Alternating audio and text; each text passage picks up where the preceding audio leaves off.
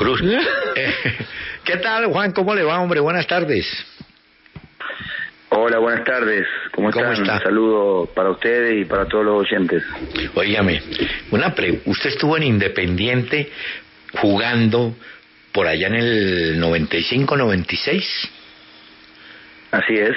Ah, o sea que usted tuvo o al zurdo López o a Brindisi como técnicos.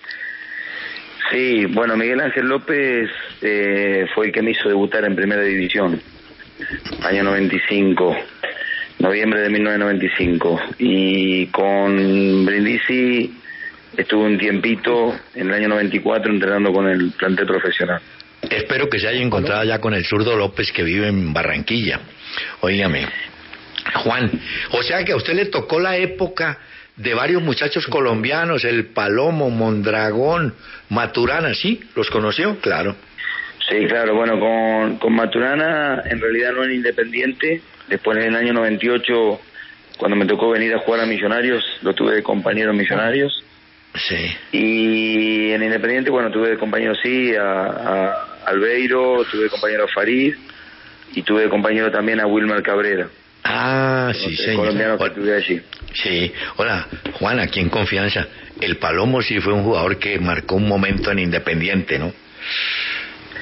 Sí, la verdad que, que era un jugador, fue un jugador muy querido, además de haber ganado, ganado título y, y es un jugador que siempre es muy recordado por la afición de Independiente. Así es. Bueno, Juan, usted se ha caminado, pues, estuvo por Chile, por Venezuela, por Costa Rica, por Haití, me parece, por Canadá y llegó a Colombia. Bueno, hoy no está dirigiendo a Jaguares, no está dirigiendo al América, pero está dirigiendo un equipo que tiene que ser protagonista. Yo me imagino que usted es consciente, pero lo más importante, los jugadores, el plantel, son conscientes de esa presión que tienen de, de ser protagonistas.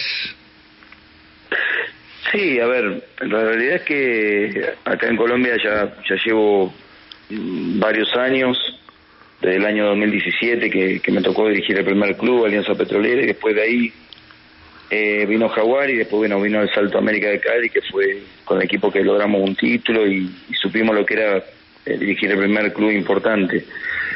Eh, obviamente que, que esa experiencia nos sirvió para entender lo que son los clubes grandes. Eh, sabemos que Junior es un equipo muy grande que, que representa toda una región. eh, con, con, con el costeño, con, con, esa, con esa pasión por el fútbol. Y bueno, y sabemos que tenemos una responsabilidad, estamos muy contentos de estar acá y bueno, entregándonos al máximo para que las cosas puedan salir como esperamos. Martín, Profesor Juan, eh, Borja y Uribe jugarán juntos, ¿cómo los ve? Bueno, veremos, veremos cómo se van dando las situaciones, lo- los contextos. Indudablemente que, como dije en varios lados, son jugadores que, que pueden jugar juntos. Eh, obviamente, en tanto y en cuanto se complementen, en- tanto en defensa como en ataque. Eh, y bueno, iremos viendo lo que sea lo mejor para el equipo.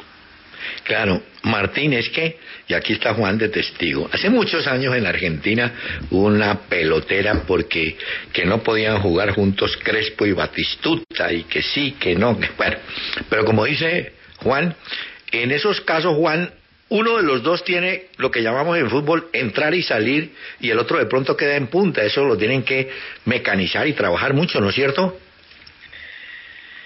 Sí, bueno, eh, hay dos fases en el juego, una es la de ataque y otra es la defensiva.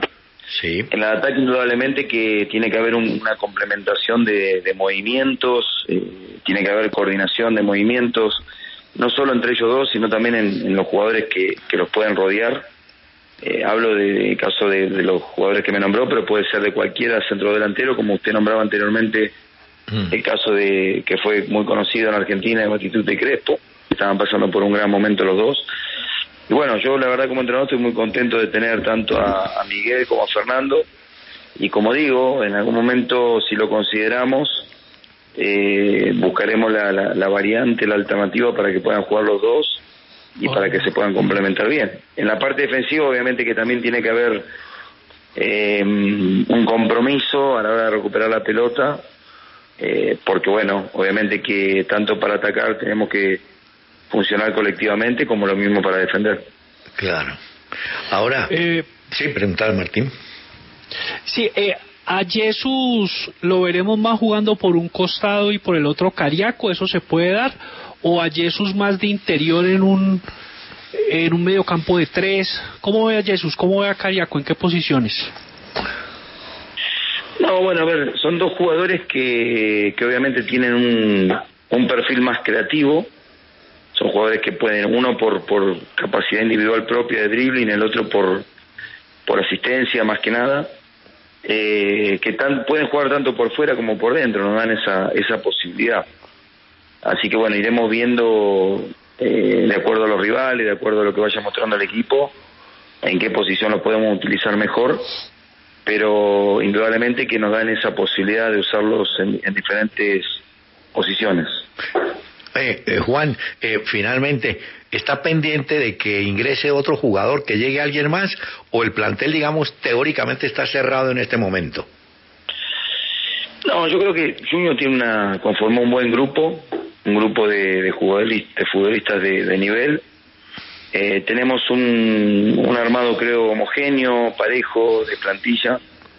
Eh, en la mayoría de los casos tenemos dos jugadores por posición, en algunos con algún joven, un tercer futbolista. Y bueno, como siempre digo, hasta que no se cierra el libro pase, por ahí puede aparecer algo, porque bueno, uno, uno nunca sabe en el fútbol qué es lo que puede pasar. Eh, pero en línea general estamos conformes con, con lo que se ha armado. Y Martín, hay que contarle a los oyentes, ya está acostumbrado Juan por la- el calor, imagínese, Barranca Bermeja, después Montería, Cali, Barranquilla, Cali. o sea que está en su salsa. Claro. ¿Cierto?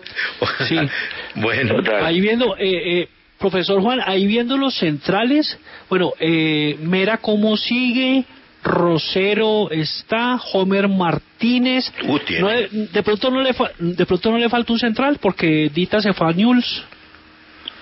No, bueno, pero tenemos a Jorge Arias también. Ah, tenemos dos centrales. Ah, zurdos sí, y dos, dos derechos.